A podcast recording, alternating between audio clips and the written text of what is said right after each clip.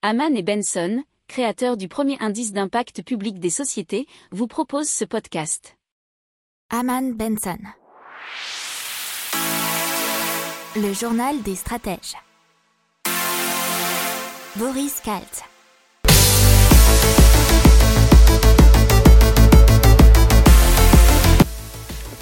Bonjour à tous et bienvenue dans le journal des stratèges pour une revue de l'actualité éco, tech et impact du jour. Avec à la une, on va vous parler du triplement des pertes de récolte liées aux sécheresses en Europe en 50 ans.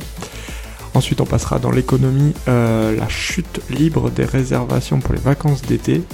Dans la tech, Mobius, un vélo électrique en bambou. Dans l'impact, euh, plus de 100 des fournisseurs d'Apple vont passer à 100% d'énergie renouvelable.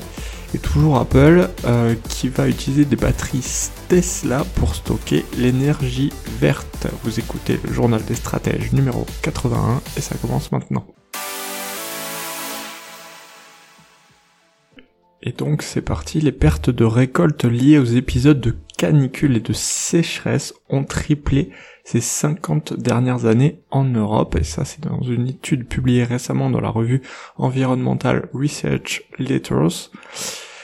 Euh, effectivement, puisque une baisse de 2,2% de production sur la période 64-90, on est passé à 7,3% sur la période 1991-2015.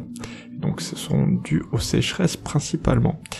Euh, mais pour autant, euh, sur ces périodes, les rendements des cultures européennes ont augmenté de près de 150% entre 1964, 1990 et 1991, 2015. Alors les premiers victimes de cette euh, baisse de, de production, donc de ces pertes liées des récoltes, sont les céréales. Alors il y a des céréales occupent près de 65% de la surface cultivée de l'Union européenne. Il faut savoir que pour chaque année marquée par une par un épisode de sécheresse, les pertes de céréales augmentent de 3%. L'Union européenne est l'un des premiers producteurs et exportateurs de produits agroalimentaire. Donc ce qui se passe peut donc avoir des répercussions sur le système agroalimentaire mondial. Passe aux chiffres du tourisme et les euh, ventes de forfaits de vacances pour la saison estivale à venir ont diminué de 76% par rapport à la même période l'an dernier. Pour la saison d'hiver 2020-2021 qui va se terminer fin mars, une baisse de 92% des ventes a été enregistrée. Euh, donc ce qu'il faut savoir c'est que le tourisme emploie une personne sur dix dans le monde, et donc aura des grosses répercussions. Allez, on vous parle de Mobius Bike qui utilise des matériaux recyclés tout en assurant la récupération et le recyclage des batteries usagées. Alors c'est un nouveau vélo qui a un prix aux alentours de 2000 euros.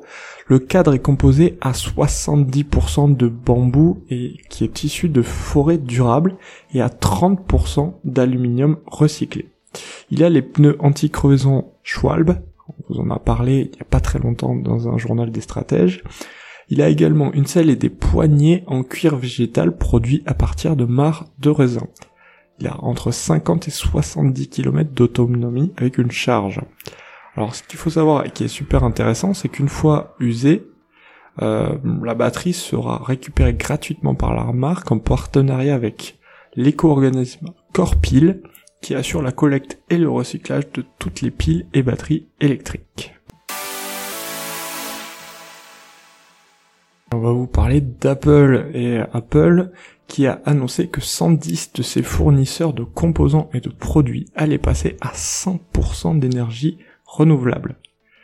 Euh, ainsi, près de 8 gigawatts d'énergie propre vont être connectés au réseau électrique, sans compter un autre projet de batterie géante en Californie capable de stocker 240 MWh d'énergie, mais ça on vous en parlera après. Selon Apple, ces deux projets auront le même impact que si 3,4 millions de voitures étaient retirées de la circulation chaque année. Apple a indiqué qu'il comptait atteindre la neutralité carbone totale d'ici 2030. 2030. Donc Apple a aussi annoncé autre chose, un projet de stockage d'énergie à l'échelle du réseau électrique. C'est l'un des plus grands aux États-Unis qui utilisera des batteries de Tesla.